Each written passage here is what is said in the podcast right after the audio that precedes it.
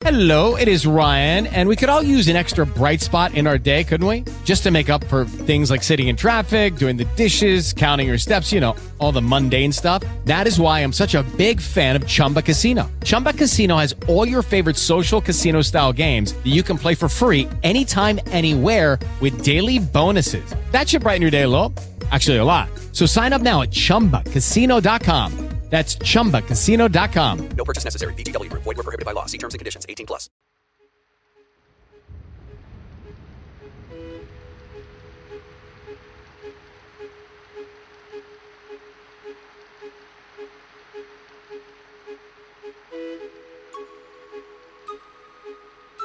Bienvenidos a Cuentos de la Cuarentena, una producción artesanal de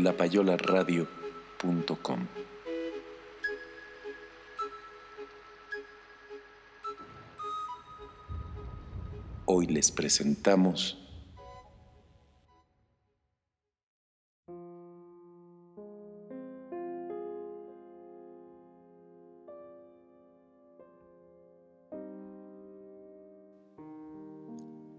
Kafka y la muñeca viajera de Jordi Serra y Fabra.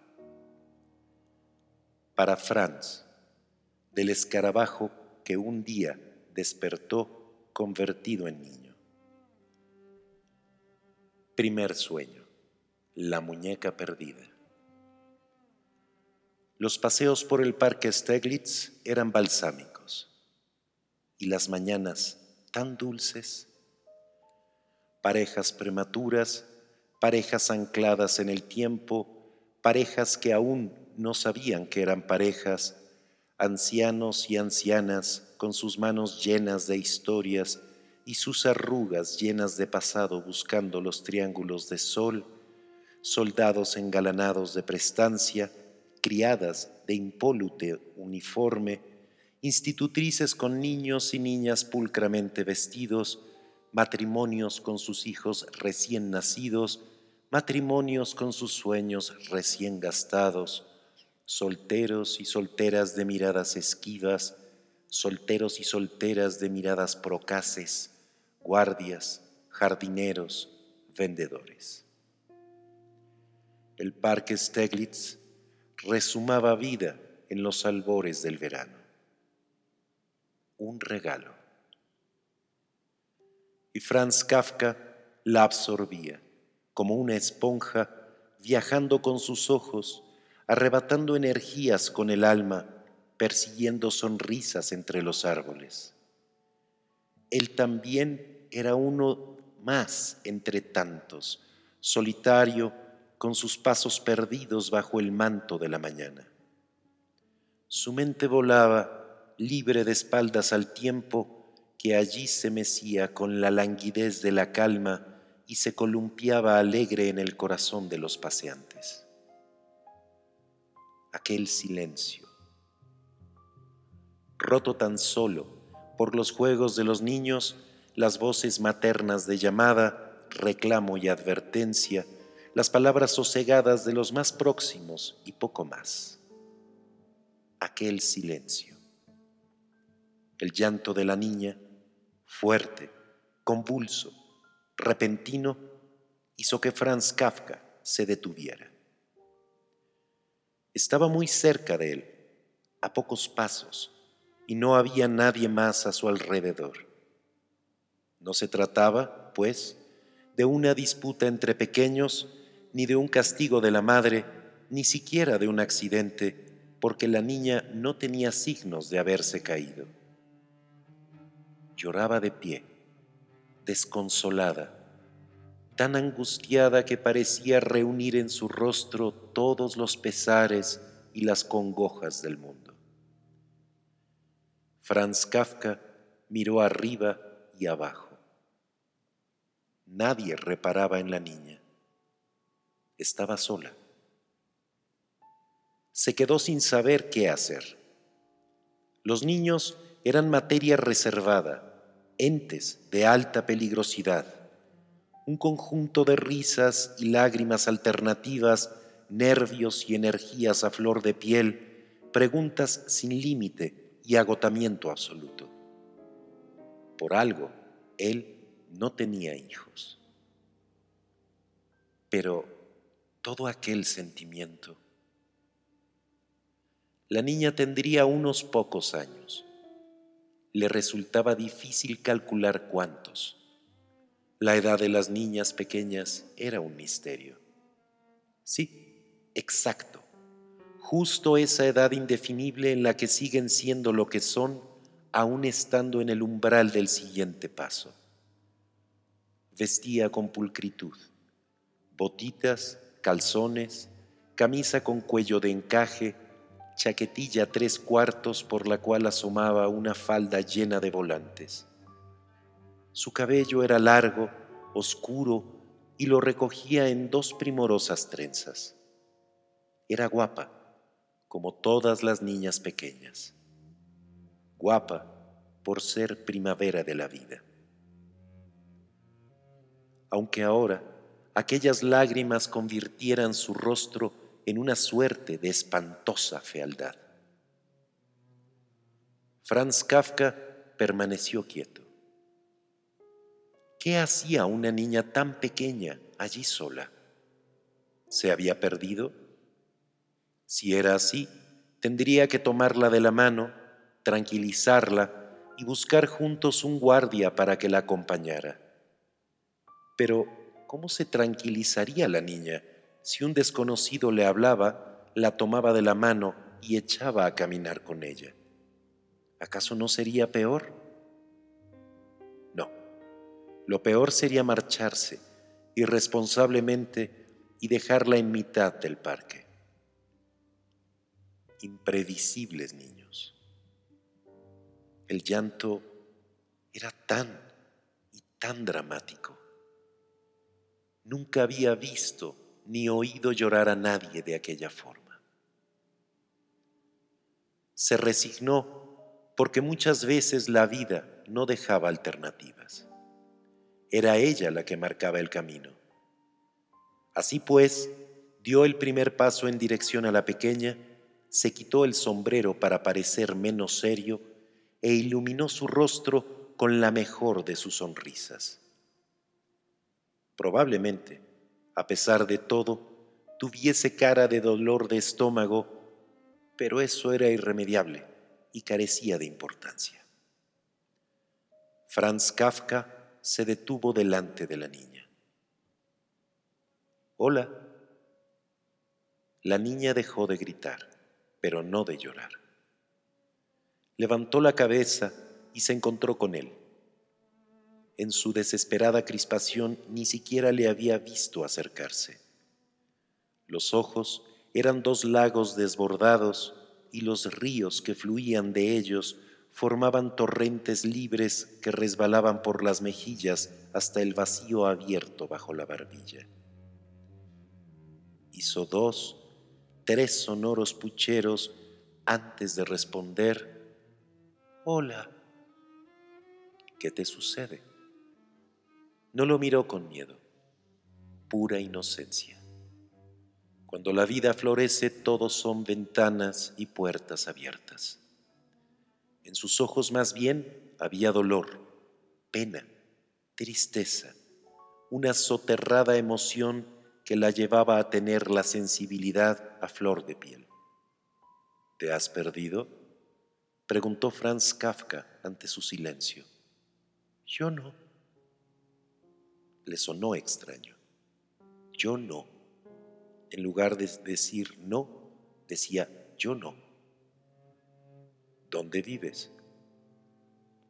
La niña señaló de forma imprecisa hacia su izquierda, en dirección a las casas recortadas por entre las copas de los árboles. Eso alivió al atribulado rescatador de niñas llorosas porque dejaba claro que no estaba perdida. ¿Te ha hecho daño a alguien? Sabía que no había nadie cerca, pero era una pregunta obligada y más en aquellos segundos decisivos en los que se estaba ganando su confianza. Ella negó con la cabeza. Yo no. Estaba claro que quien se había perdido era su hermano pequeño. ¿Cómo permitía una madre responsable, por vigilante o atenta que estuviese, dejar que sus hijos jugaran solos en el parque, aunque fuese uno tan apacible y hermoso como el Steglitz? ¿Y si él fuese un monstruo, un asesino de niñas? Así pues, no te has perdido. Quiso dejarlo claro. Yo no, ya se lo he dicho, suspiró la pequeña. ¿Quién entonces? Mi muñeca. Las lágrimas, detenidas momentáneamente, reaparecieron en los ojos de su dueña. Recordar a su muñeca volvió a sumirla en la más profunda de las amarguras. Franz Kafka intentó evitar que diera aquel paso atrás. ¿Tu muñeca? repitió estúpidamente. Sí, muñeca o no, hermano o no, eran las lágrimas más sinceras y dolorosas que jamás hubiese visto. Lágrimas de una angustia suprema y una tristeza insondable. ¿Qué podía hacer ahora? No tenía ni idea. ¿Irse? Estaba atrapado por el invisible círculo de la traumatizada protagonista de la escena. ¿Pero quedarse? ¿Para qué? No sabía cómo hablarle a una niña. Y más a una niña que lloraba porque acababa de perder a su muñeca. ¿Dónde la has visto por última vez? En aquel banco. ¿Tú qué has hecho? Jugaba allí. Le señaló una zona en la que había niños jugando. ¿Y has estado allí mucho tiempo? No sé. Aquellas sin duda eran las preguntas que haría un policía ante un delito, pero ni era un delito, ni él un policía. El protagonista del incidente ni siquiera era un adulto. Eso le incomodó aún más. La singularidad del hecho lo tenía más y más atrapado. Quería irse, pero no podía. Aquella niña y el abismo de sus ojos llorosos lo retenían. Una excusa, un lo siento, bastaría. De vuelta a su hogar. O una recomendación, vete a casa, niña. Tan sencillo. ¿Por qué el dolor infantil es tan poderoso? La situación era real. La relación de una niña con su muñeca es de las más fuertes del universo. Una fuerza descomunal movida por una energía tremenda. Y entonces, de pronto, Franz Kafka se quedó frío. La solución era tan sencilla, al menos para su mente de escritor. Espera, espera, espera, qué tonto soy. ¿Cómo se llama tu muñeca? Brígida. ¿Brígida? Por supuesto. Soltó una risa de lo más convincente. Es ella, sí. No recordaba el nombre. Perdona. Qué despistado soy a veces. Con tanto trabajo. La niña abrió sus ojos. Tu muñeca no se ha perdido, dijo Franz Kafka alegremente. Se ha ido de viaje. La mirada fue incrédula. La sorpresa total. Pero era una niña. Los pequeños quieren creer, necesitan creer. En su mundo no existe todavía la desconfianza humana. Es un universo de soles y lunas, días encadenados, llenos de paces, amores y caricias. Por lo menos allí, en el Parque Steglitz, en pleno Berlín, y en 1923. Franz Kafka sostuvo aquella mirada con su mejor cara de jugador imaginario, cosa que nunca había sido. La clave de todo, además de la inocencia de la niña, residía en su convencimiento, su aplomo, la forma en que contara aquel absurdo que acababa de nacer de su cabeza. ¿De viaje? balbució ella. Sí, cada segundo ganado era un tiempo precioso para conformar la historia en su mente. ¿A dónde? Ven, sentémonos. Le señaló el banco más cercano, ausente de personas porque se hallaba bajo la sombra de algunos árboles. Me fatigo mucho, ¿sabes? Tenía 40 años, así que para la niña era un viejo. Claro que con su quebradiza salud probablemente lo fuese en realidad. ¿Cómo no iba a ser un viejo prematuro alguien que estaba ya retirado del mundo y jubilado desde hacía un año debido a su tuberculosis? Se sentaron en el banco y de entrada se sintió muy aliviado al comprobar que había logrado detener las lágrimas de su compañera. Ni los paseantes más cercanos los miraban. Estaban a salvo. El resto dependía de... ¿Tú te llamas? Fingió ser despistado. Elsie. Elsie, claro, claro, claro. Naturalmente que era tu muñeca, porque la carta es para ti. ¿Qué carta? La que te ha escrito, explicándote por qué se ha ido tan de repente. Pero con las prisas me la he dejado en casa. Mañana te la bajaré y podrás leerla, ¿de acuerdo? No sabía si lo creía. Ignoraba si su tono era el adecuado, convincente y rotundo a la par que jovial y despreocupado. En aquellos segundos se decidía todo. La niña podía tomarle por loco, pero también podía aferrarse a la esperanza. Y la esperanza era más necesaria que la realidad. ¿Por qué se ha ido Brígida de viaje sin mí? Puso morritos de disgusto. Esperaba esa pregunta. Se sintió orgulloso de poder adelantarse, aunque solo fuera un segundo, a la reacción de su compañera. ¿Cuánto hace que era tu muñeca? Siempre ha sido mi muñeca. ¿Toda la vida? Sí. Pues esa es la razón. ¿Por qué? ¿Tienes hermanos o hermanas mayores? Sí. ¿Alguno se ha casado? No. Ah, vaya. Pero mi prima Ute, sí. ¿Y no se marchó de casa de sus padres? Sí.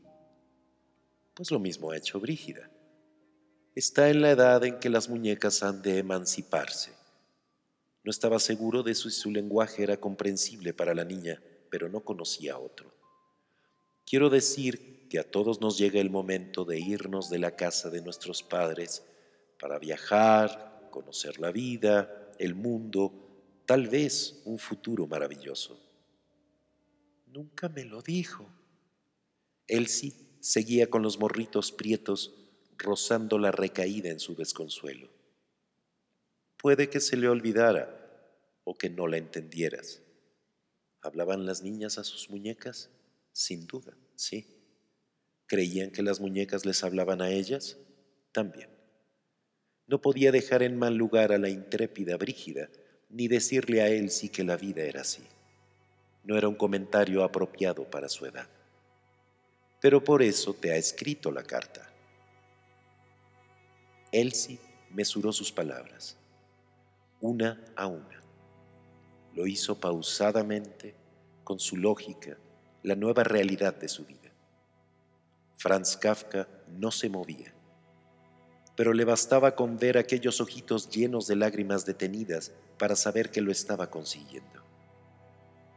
Había sido muy persuasivo. El mayor absurdo depende de la sinceridad con que se cuenta. ¿Por qué le ha escrito a usted mi muñeca? Era la segunda pregunta clave. Y también estaba preparado para ella. Porque soy un cartero de muñecas, dijo sin pestañear. Elsie era una máscara. Luchaba contra el dolor tratando de digerir aquella novedosa realidad aún no estaba segura de que todo fuera tan bien como lo advertía él. ¿Los carteros no llevan las cartas a las casas? Los carteros normales, sí, pero los carteros de muñecas, no. Las cartas de las muñecas son especiales porque también son distintas. han de ser entregadas en mano a sus destinatarias. ¿No crees que tus padres se sorprenderían de que recibieras una carta siendo tan pequeña? ¿Y si prefirieran leerla ellos antes, por curiosidad? ¿A que no te gustaría? No, pues ya está. Yo todavía no sé leer bien. ¿Lo ves? Se aferró a la nueva coyuntura. Eso sucede muy a menudo. Las niñas que reciben las cartas no pueden leerlas y entonces lo hago yo en voz alta. Por eso es necesario el cartero de muñecas. Es un trabajo muy importante. Había conseguido detener por completo las lágrimas de Elsie. La niña se pasó el antebrazo por los ojos para retirar sus restos. De vez en cuando posaba su mirada en el suelo, a sus pies, pero siempre era para retomar el rumbo que la conducía a la faz del cartero de muñecas. La tristeza era el último baluarte de su desasosiego. ¿Por qué no va a buscar la carta? Ya se me ha hecho tarde, lo siento. Mi horario de trabajo ha concluido hace un rato y tú también deberás irte a casa pronto, ¿no es así? Elsie miró el reloj de la torre. Las agujas todavía no están juntas, señaló. Pero sí, me queda poco. ¿A qué hora empieza su trabajo mañana? ¿A qué hora bajas al parque? Cuando las dos agujas están así puso los dedos índice de sus dos manos en un determinado ángulo para mostrárselo. Ah, muy bien, exclamó él. Es justo a la hora que empiezo yo. Mañana serás la primera. ¿Y me traerá la carta de Brígida? Por nada del mundo, por niña que fuese, iba a olvidarse de esa carta. Llegaría a su casa y pasaría el resto del día pensando en ella. Comería cenaría y se acostaría sin apartarla de su mente. No había nada más. Sin Brígida ya solo le quedaba la carta, un pequeño gran mundo. Franz Kafka estaba seguro de que por la mañana ella despertaría y haría lo que fuese, jugar, estudiar, ir a la escuela o lo que tuviese por costumbre, pero, al llegar la hora, correría hasta el parque Steglitz en su busca tenía una cita, la más inesperada. Por supuesto que te traeré la carta de tu muñeca. Confía en mí. Elsie saltó del banco y se quedó de pie frente a él. Pareció no saber qué hacer. Finalmente dio el paso que la separaba de su nuevo amigo y lo besó en la mejilla. El suave toque de una mariposa. Entonces, hasta mañana, se despidió. De acuerdo, susurró un emocionado Franz Kafka. La vio alejarse por su izquierda, sin prisas, paso a paso, con la cabeza baja, menuda y frágil. Un soplo de vida, pero tan poderoso. Elsie se hizo diminuta Primero la devoró la lejanía, después el cruce de otras gentes que la engulleron ocultándola a sus ojos y finalmente la distancia. Desapareció, no de su mente. Solo entonces Franz Kafka pudo reaccionar. Válgame el cielo. Se llevó las dos manos a la cara. Acababa de meterse en un lío espantoso. No le tenía miedo a nada ni a nadie, pero sí a una personita que ni siquiera alzaba un metro del suelo y era capaz de llorar con aquel desgarro o mirarlo con la intensidad de aquellos ojos. Sí a una fuerza devastadora como la del corazón de su nueva amiga. Sí a la huella profunda que lo sucedido podía causarle. Con los niños no se juega, rizó el rizo. Sin aquella carta, él sí crecería con el trauma más duro. Su muñeca la había abandonado. Si lo hacía mal, él tal vez desatara en su alma la frustración del rechazo. Si no cumplía con su palabra y acudía a la cita del día siguiente sin la carta prometida, Elsie jamás volvería a creer en la naturaleza humana.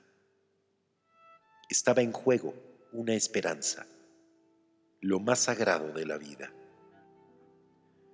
Franz Kafka sintió el hormigueo en sus manos, el nacimiento de las alas de Ícaro que le elevaban hasta aquellos mundos sólo posibles en su mente inquieta e inquietante, cuando se abocaba sobre el papel con la pluma y trenzaba las historias más singulares jamás concebidas. Era escritor, pero nunca había escrito la carta de una muñeca viajera a la niña que había sido su dueña hasta el momento de separarse. Se levantó del banco presa de los nervios, literalmente enfebrecido. Por si acaso, dio una vuelta por el parque mirando a todas las niñas con muñecas. Ni siquiera sabía cómo era Brígida. Un error. ¿Cómo pudo dejar pasar ese detalle? Pero ni una sola de aquellas pequeñas parecía haber robado la que con tanto amor sostenía en sus brazos o con la que jugaba encandilada y ningún mayor llevaba una en el bolsillo o corría a ocultar el objeto de su robo. Cuando salió del parque Steglitz era mucho más tarde de la hora en que acostumbraba a hacerlo. A pesar de ello y del motor que acababa de dispararse en su cuerpo, no corrió, no se precipitó. Su cabeza bullía.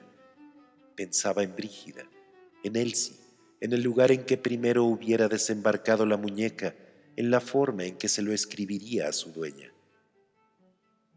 Llegó a su calle, a su casa, envuelto en la misma fiebre. Había creado un singular y misterioso enigma, la muñeca viajera.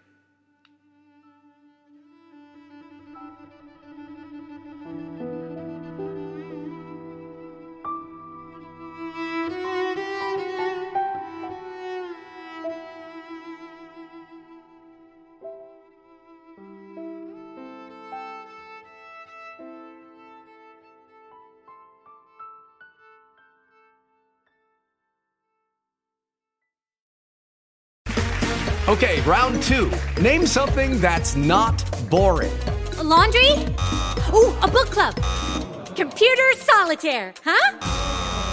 Ah, oh, sorry, we were looking for Chumba Casino.